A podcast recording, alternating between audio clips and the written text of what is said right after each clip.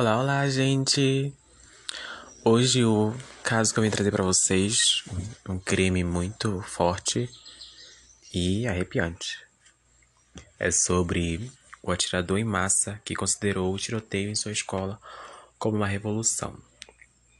Bom, Pekka Erik Alvener nasceu dia 4 de junho de 1989 em Tussula, município finlandês. Desde a sua infância, foi visto como um jovem tímido e sofreu bullying durante boa parte de sua vida escolar.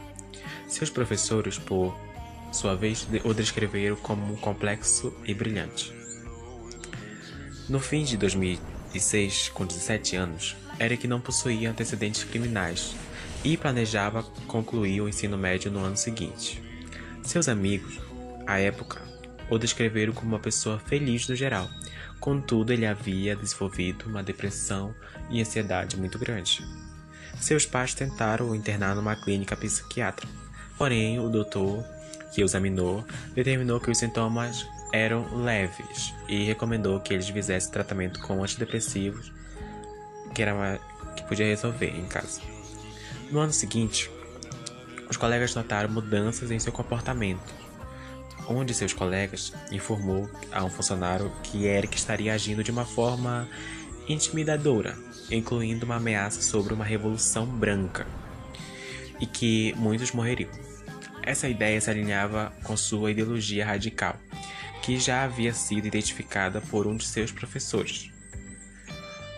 O, do o docente afirmou que ele demonstrou interesse por movimentos radicais fosse de direita ou esquerda. Mais tarde, identificou-se que Eric simpatizava, simpatizava com o nazismo, que na verdade é, sua presença online evidenciou e que ele manteve tal ideologia por, por anos. Os perfis mais notórios de Eric foram seus canais no YouTube.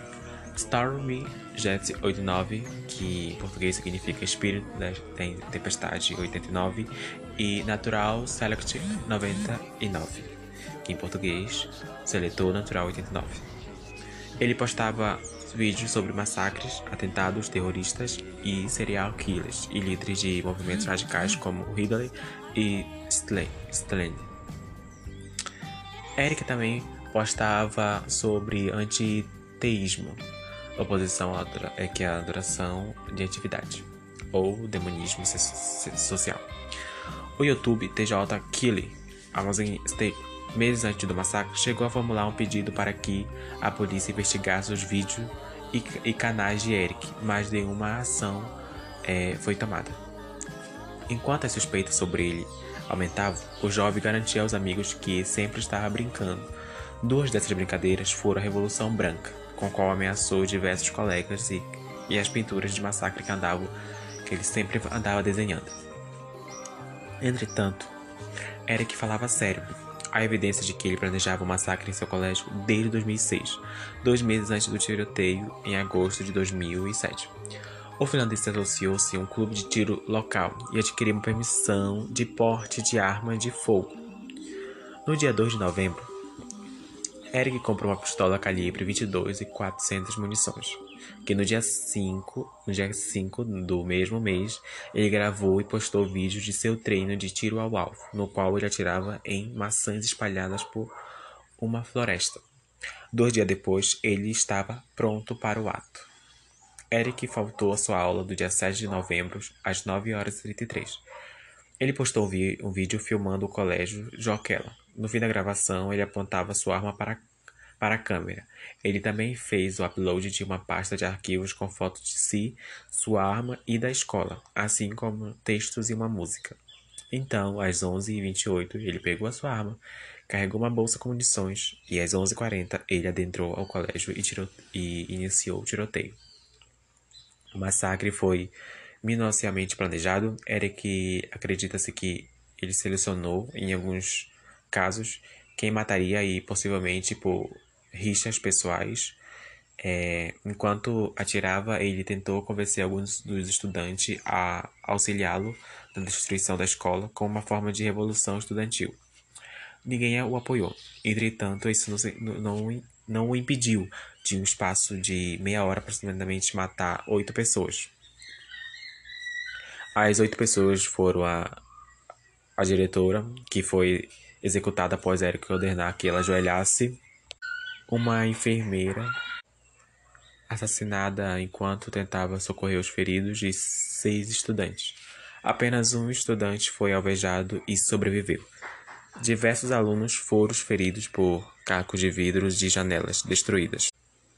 É, o Eric também tentou incendiar o estabelecimento. Ele trouxe consigo um líquido inflamável e espalhou pelas paredes e pelo piso do segundo andar, mas não conseguiu iniciar um incêndio por volta das meio-dia e quinze. Bom, por volta das meio-dia e quinze, né?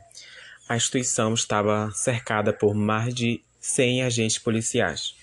Às meio-dia e 35, todo o corpo do estudante e de funcionários havia evacuado o edifício. Cercado, Eric disparou duas vezes contra policiais, e então ele foi até um vestiário masculino, onde alvejou sua cabeça com um tiro. O tiro não foi fatal, e Eric foi declarado morto às 10h15 da noite. Bom,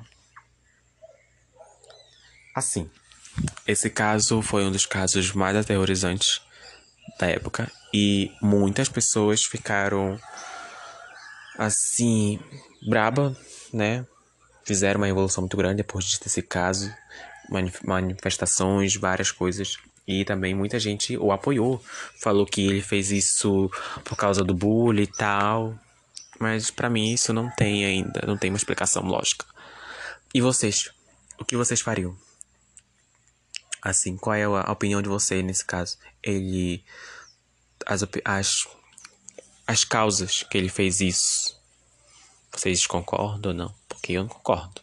Mas tem gente, tem gente que eu concordo. Eu, antes de eu de publicar isso aqui, falei com as pessoas, teve gente que, ah, ele fez isso por causa do bullying. Mas, gente, ele tinha problemas na cabeça. Podia ter cura. Podia ter sido evitado isso. E o caso de hoje foi esse. Eu espero que vocês tenham gostado. E se gostou, me sigam para mais casos como esses. Até logo.